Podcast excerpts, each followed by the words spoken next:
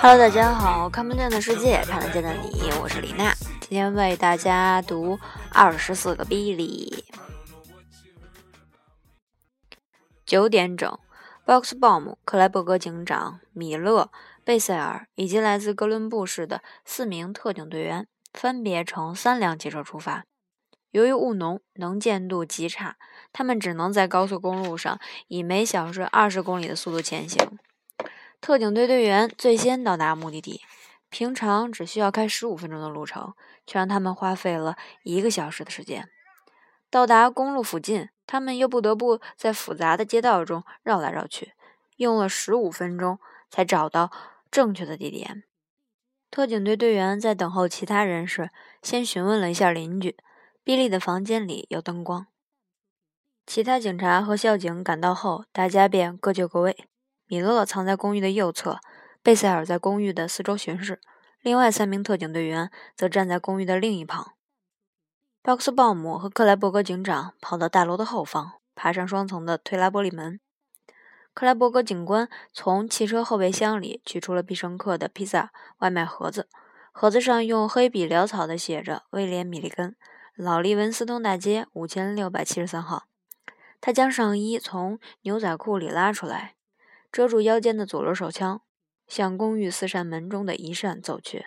他按下门铃，没有回音，又按了一下，才听到房间里发出了响声。他摆出不耐烦的姿势，一只手捧着披萨，另一只手放在屁股靠近枪的位置。躲在屋后的 Boxbomb 看见一个年轻人坐在大彩色电视机前，大门左边摆着一张红色的椅子，起居室和餐厅呈 L 型，屋里没有其他人。看电视的年轻人从椅子上站起来去开门。当克罗格再次按下门铃的时候，发现有人正从旁边的玻璃窗望着他。门开了，一位年轻英俊的男子正盯着他。“这是您要的披萨。”“我没订披萨呀。”克罗格想看清屋内的情况，然而只从敞开的玻璃窗中看到了 Boxbomb。“这就是您的地址。您不是米利根先生吗？”“不是。”一定是这儿的人打电话订的，克罗格问道。“那么您您是谁？”“这是我朋友的公寓。”“你的朋友在哪里？”“他现在他不不在。”他结结巴巴的答道。“一定是有人向本店订了披萨，是威廉·米利根先生，地址没错。”“我我不知道，邻居应该认识这个人，或许他们能告诉你，或许或许披萨是他们订的。”您能带我去吗？年轻人点点头，走到隔壁敲敲门，等了一会儿，又敲了一下，但没有人开门。突然间，克罗格把披萨盒扔到一边，迅速地拔出手枪，顶住年轻人的头。不许动！我知道你就是威廉·米利根。他用手铐铐住了米利根。这个年轻人一脸茫然：“怎么回事？我又没做错什么。”克罗格用枪顶住他的背，另一只手抓住他的长发。进屋去！克罗格把他推进屋里，其他特警队员一拥而入，将他团团围住。鲍克斯鲍姆和克莱伯格警长也走进屋里。米勒警官拿出照片，发现照片中的比利脖子上有一颗痣，他脖子上也有一颗痣，同样的面孔，就是他，没错。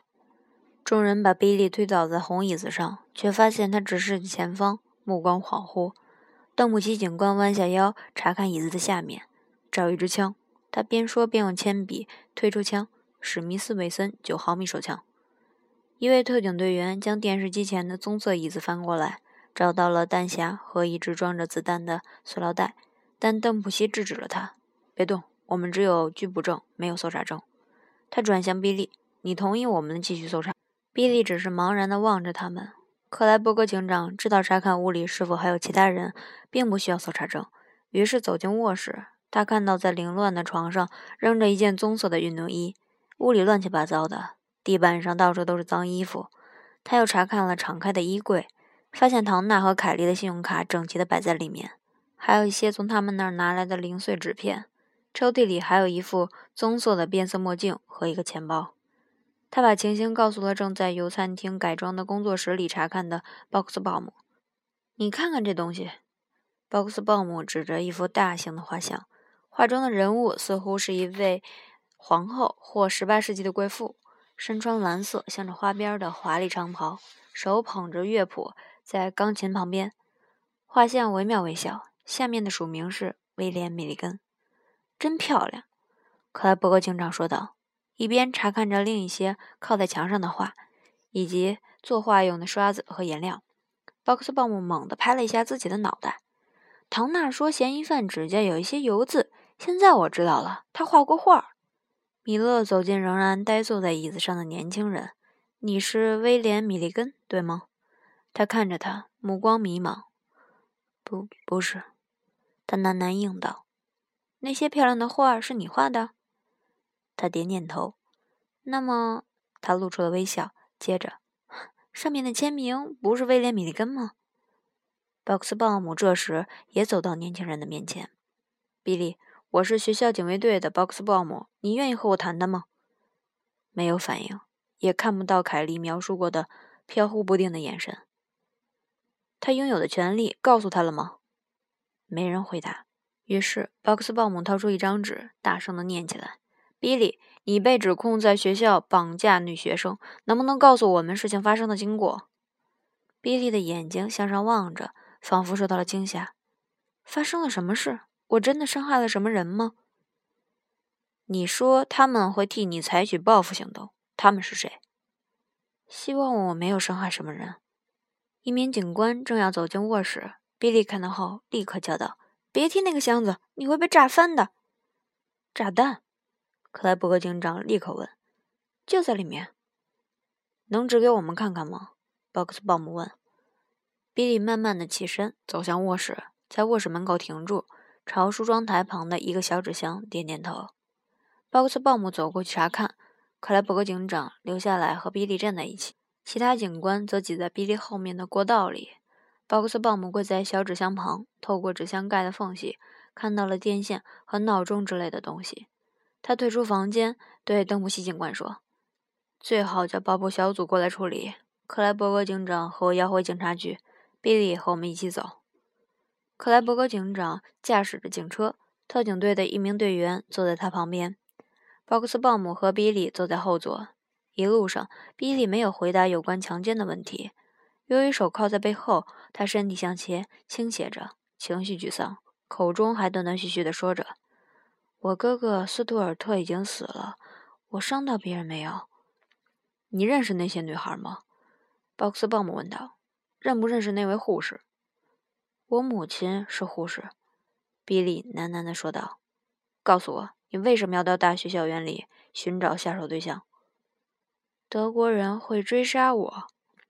比利，说说发生了什么事好吗？是不是护士的长发对你很有吸引力？比利瞪着他。你这个人真奇怪，然后又说：“妹妹要是知道了，会恨我的。”鲍克斯鲍姆不得不放弃了。（括弧说一段话，这段对话呢，比利就是已经出现了明显的思维破裂的情况，这就是精神分裂症的一个代表。）（括弧结束。）他们回到警察局。一行人自后门上三楼，进入了审讯室。鲍克斯鲍姆和克莱伯格警长则走进另一间办公室，帮助米勒警官准备申请搜查证。十一点半，贝塞尔再次向比利说明了他拥有的权利，并询问他是否准备放弃权利。比利只是瞪大眼睛望着他。贝塞尔说：“比利，你听清楚了，你强奸了三个女孩。我们想知道事情的细节。是我干的。”比利问道：“要是我伤害了什么人，我我很抱歉。”说罢，比利便不再吭声。贝塞尔将他带进了四楼的鉴定室，打算取他的指纹并拍照。他们走进屋时，一名身着制服的女警官抬头看了一眼。贝塞尔抓起比利的手，刚要按手印，比利突然推开他，仿佛受到惊吓，躲在了那位女警官的身后。他大概在害怕什么？女警官说，然后转身面向脸色苍白的年轻人，轻声细语地说：“我们必须采下你的指纹，懂吗？”他好像是在对一个小孩说话。我别让他碰我。那好，他说：“我来可以吗？”比利点头表示同意，让他按下了指纹。拍完照，比利由另一名警官带进了拘留室。搜查证表格填妥后，米勒警官立刻打电话给韦斯特法官。听完米勒对搜集到的证据的描述，并考虑到案件的急迫性，韦斯特法官让米勒立刻去他家里。当天凌晨一点二十分，法官签署了拘捕证。米勒立刻冒着浓雾开车返回比利的公寓。米勒接着打电话给犯罪现场侦查小组。凌晨两点十五分，该小组到达公寓，亮出搜查证之后便开始搜查。他们将从比利寓所中搜集的物品列了一份清单：衣柜。